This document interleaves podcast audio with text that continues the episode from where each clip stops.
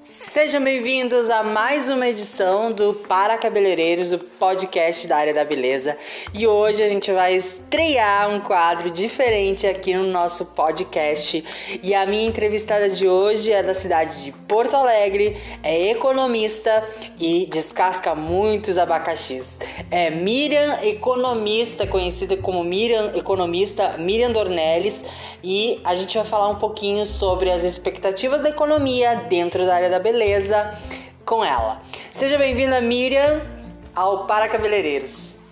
Oi, Cassiano, muito obrigada pela oportunidade para falar para todo mundo da área da beleza um pouco sobre economia, um pouco sobre finanças, mas vamos pegar leve, né, na primeira entrevista aqui, porque sabe como é que é, né? O pessoal das artes, das artes das tesouras, né? Talvez seja um pouco avesso, mas a gente vai descascar os abacaxis aí que com certeza eles devem levar no seu dia a dia, porque a gente sabe quando a gente lida com a arte, com o cabelo, né? É, acaba fugindo um pouco das finanças, porque às vezes torna até um pesadelo. Mas vamos lá, estou aqui disposta a descascar os abacaxis também da área da beleza. A primeira pergunta que eu tenho para te fazer, Miriam, é o que você faria se fosse a dona de um salão de beleza agora que a gente está numa pandemia? Como salvar um salão de beleza enquanto a pandemia está acontecendo? Ótima pergunta, Cassiano. Bem interessante, me pegou de surpresa, né? Veja bem que a gente não combinou nada das perguntas. Mas eu sou um pouco criativa também no meu mundo, né? E eu penso que a gente tem que estar tá sempre disposto também a mudanças.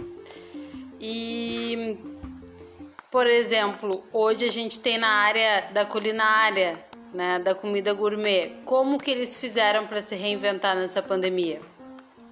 Uhum. Trabalharam muito no iFood, trabalharam muito com aplicativos, mudaram, criaram uma estrutura pensando num curto prazo, né? Porque essa pandemia ela não vai terminar tão cedo, mas também não vai se alongar tanto, né? Então a gente pensa num curto prazo. Então eles se adaptaram, se renovaram, talvez criaram ambientes mais para teleentrega, para que o que a comida, para que o seu produto chegue no ponto final que é o consumidor, na sua casa, que é o mais importante. Mas um, se adequando né, às normas sanitárias, às normas que o que a gente vê hoje, né? Questão de máscaras, questão de higienização. Então eu penso que se eu fosse dona de um salão de cabeleireiros, eu tentaria um iCorte em vez de um iFood, né? Uhum ou um iHair, uhum. onde a gente seria especialista em chegar na casa do cliente e resolver esse problema da melhor forma possível. Acredito eu que, por exemplo, no salão de beleza hoje existam é, a, algumas máquinas ou alguns, por exemplo, lavatório formas de se adaptar, porque, por exemplo, quando a fisioterapeuta, o profissional da, da fisioterapia, ele vai na tua casa, às vezes ele traz uma maca, por exemplo, né? Mas ele traz uma maca numa como se fosse uma mala. Sim. E aí ele abre tudo quando vê, tu já tem uma cama, né, para massagens ali. Então, deve existir produtos desse estilo para cabeleireiros também. Então, de repente, por exemplo, um lavatório portátil, se adequar a isso e tentar transformar isso num produto, né? Um iCorte que tu tenha, por exemplo, ali um aplicativo em que tu tenha todos os profissionais já com um preço pré-estabelecido mais uma taxa né, de transporte de acordo com a tua localização. Eu acho que é uma ótima ideia, seria uma inovação nessa pandemia, principalmente agora nós aqui em Porto Alegre que estamos sofrendo com a bandeira vermelha bandeira preta em alguns outro, algumas outras cidades. Então é um sofrimento, mas a gente tem que superar, né? Criar, inovar. Uhum. esse seria mais ou menos uma ideia aqui criativa que eu puxei já para descascar o primeiro abacaxi que o Cassiano me coloca. Muito bom, Miriam. É, a segunda pergunta tem relação a, a questão de dinheiro mesmo, né? Como que faz o cabeleireiro? Que, quais ideias tu tem assim para os cabeleireiros que estão ouvindo o nosso podcast conseguirem aumentar a renda deles? Você acha que baixaria o preço para conseguir mais clientes? Você faria isso caso você fosse cabeleireira? Você baixaria teu preço para arrecadar mais clientes nesse momento, ou você não baixaria o preço, manteria ele e tentaria fazer os clientes irem até o salão, mesmo com a dificuldade que a gente está enfrentando na pandemia? Porque a gente está vendo nesse momento dois estilos de negócios funcionando: um que não baixa preço e outro que está baixando preço. Então, qual desses dois, qual desses jogos tu jogaria? Muito bom, Cassiano, muito boa pergunta. Para mim também, como eu não estou é, neste ambiente de cabeleireiros todos os dias, né? Para mim é uma notícia nova isso. Acredito que essa, esse jogo que tu está falando, né? A respeito de baixar o preço e continuar com o mesmo preço para se manter no nível, digamos assim, isso acontece em todos os segmentos de mercado, né? A gente não pode uh, também generalizar, mas sabemos que sim, muitas pessoas, muitos comércios, produtos uh, acabam uh, fazendo isso, né? É uma estratégia, isso é fato. A gente tem uma oferta, o que, que é oferta? As pessoas né, colocando seus preços, seus produtos na vitrine e temos também uma demanda. Então, quando essa demanda é reprimida, como que a gente está vivendo na pandemia, são pessoas que tiveram é, problemas na sua vida financeira, desemprego, queda na renda. Então é difícil, muitas famílias estão né, passando por isso, então é difícil elas conseguirem manter o padrão durante a pandemia. A gente está vendo isso todos os dias nos jornais. São estratégias. Então, uh, acredito que se eu fosse dona de um cabeleireiro, desculpa, de um. Se eu fosse um cabeleireiro, né? Uhum. Ou se eu fosse dona de um salão, estética, eu, eu apostaria sim. Né? Mas aí tudo vai depender. Eu apostaria nos dois. Nos né? dois. Só que tudo vai depender do teu produto, do que tu vende. Uhum. E dos teus clientes. Teria que analisar. Né? Mas. Uh, o que a gente não pode perder nessa pandemia, vocês principalmente que trabalham com a clientela e que saem de, às vezes mudam de salão, né? E continuam com os mesmos clientes, trazem clientes para uma nova casa, vocês não podem perder o que é clientela. Isso é que são vocês. Sim. Né? Eu também Isso acho. é que que vai fazer diferença de repente para o futuro. Então, não perder esses clientes, entender o que, que eles estão passando e aí propor, né, preço ou talvez entregar mais do que antes tu não entregava. Promoções, né, combos, como a gente diz aqui em Porto Alegre.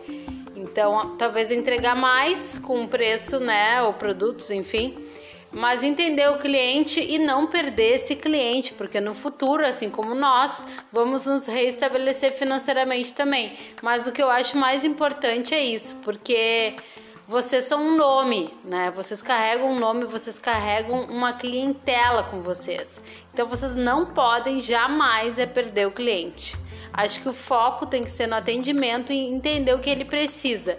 Não é pensar na demanda às vezes, né? Porque às vezes vocês já têm uma qualidade, mas às vezes se todos estão uh, com a sua renda em queda, vocês também vão seguir o fluxo, né? Tem que entender isso.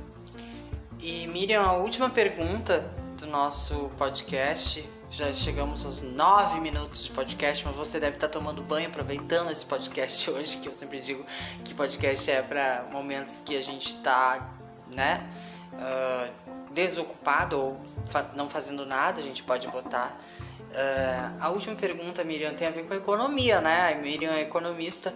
Quais são os, qual, qual, é o futuro da economia, as tendências da economia no, na para nossa área, né? O que que tu enxerga, assim, o que que tu vê? Ou, ou no comércio geral, a gente vai ainda sofrer uma queda? Tu acha que esse ano ainda a gente tem que esperar a, a vacina chegar? Esses, é, esse momento de economia a gente tem, tem como ser otimista em relação a, a, ao dinheiro, à circulação do dinheiro, né? A gente está vendo aí em muitos casos clientes que não voltam há mais de um ano. Hoje mesmo eu, eu vi um, um, um, colega postar a cliente, repostou a cliente, escreveu um ano depois. Então assim tá acontecendo isso na nossa área, gente que não voltou há um ano. Então você imagina o que está acontecendo, muito salão fechando. Né? A gente tem ainda como ser otimista apesar disso? Muito boa pergunta. Também vamos descascar esse último abacaxi aqui desse, pod, desse podcast. É, uh, vamos lá. Momentos de reflexão. Futuro da economia. A questão é a seguinte: a vacina ela já chegou, né? Ela já temos milhões de brasileiros vacinados e o Brasil está muito bem preparado para continuar essa vacina, vacinando, né? esses milhões de pessoas todos os dias, graças né, a Deus. Uh, o que temos que entender é que esse momento é passageiro, vai passar. E o, o futuro da economia ele só vai começar a crescer, a nossa renda só vai começar a crescer de novo, de maneira crescente, né? Quando todos estiverem vacinados, a maioria das pessoas. E, e as bandeiras, né, Uh, aqui no Rio Grande do Sul, a gente sabe muito bem disso. O grande problema é o para e avança, stop, né, e continua. Esse é o grande problema na economia, porque a gente vai no fluxo, daqui a pouco tem que parar. Então, o que a gente tem que fazer é se adaptar a uma nova parada. A gente não sabe, né? A gente viveu o carnaval, a gente viveu as eleições, a gente viveu o ano novo. Então, quando gera muita aglomeração, o vírus né, acaba repercutindo. Então, temos agora o que, que a gente tem no futuro? Vamos nos preparar. Temos o feriado de Páscoa. Né? Então, todos esses tipos de feriados de aglomerações, Dia das Mães, então sempre isso vem repercutir, repercutindo na maneira do vírus, na maneira, na maneira né, da disseminação dos vírus. Mas, em compensação, a gente tem uma queda muito grande no número de mundial, né? no, no, no número de é, pacientes dentro das UTIs tá? do mundo inteiro. Exatamente. Então, o que, que isso nos mostra? Que estamos avançando. Mas é, a gente tem que ter paciência. Vai passar, mas estarmos preparados para de repente uma nova parada. Então, como eu falei logo no início, a gente pode fazer uma tele, mas não é uma tele simples tele, porque o mundo da beleza é muito mais fashion, ele pede muito mais criatividade. Uhum. Talvez criar um aplicativo, talvez criar né, um Instagram que as pessoas peçam uma o seu profissional lá e aí preparar um kit de atendimento em casa, o home office. O home, talvez o home me ajuda, Cassiano? Home hair. Home hair, né? Então é por aí, porque eu tava analisando aqui em Porto Alegre, pelo menos, né, as normas de regulamentação para um salão bem complicado, né, para a questão de aglomeração. A gente já tem então aí mais de 13 minutos. Eu quero te agradecer, Miriam, pela participação aqui no Para Cabeleireiros. Eu quero dizer que foi muito agradável o nosso bate-papo. Eu espero que você que está em casa também tenha gostado, assim como eu. As suas considerações finais com nossos ouvintes, Miriam. Gente, muito obrigada por assistir para cabeleireiros. Eu tenho certeza que o Cassiano domina é, muito bem essa onda de, de digital, né? Essa onda digital e ele está aqui proporcionando para vocês da área da beleza conversar com outras pessoas, outros profissionais que às vezes nos falta, porque o nosso dia a dia a gente só, vocês só falam com o pessoal da área da beleza e acho que dinamizar, criar outras é, atmosferas, outros pensamentos, outras visões, eu acho que só agrega na profissão muito. Uh, meus parabéns, meus parabéns pela essa iniciativa. Acho que é um segmento que precisa muito disso, sempre inovar, né? mas também trazer de fora outras visões. Muito obrigada pelo convite. E se vocês quiserem me seguir lá no Instagram, arroba Miriam Economista, Miriam com M de Miriam no final. E também tem meu YouTube, youtube.com.br Miriam Dornelles, com dois L's. Muito obrigada. Eu que agradeço, Miriam.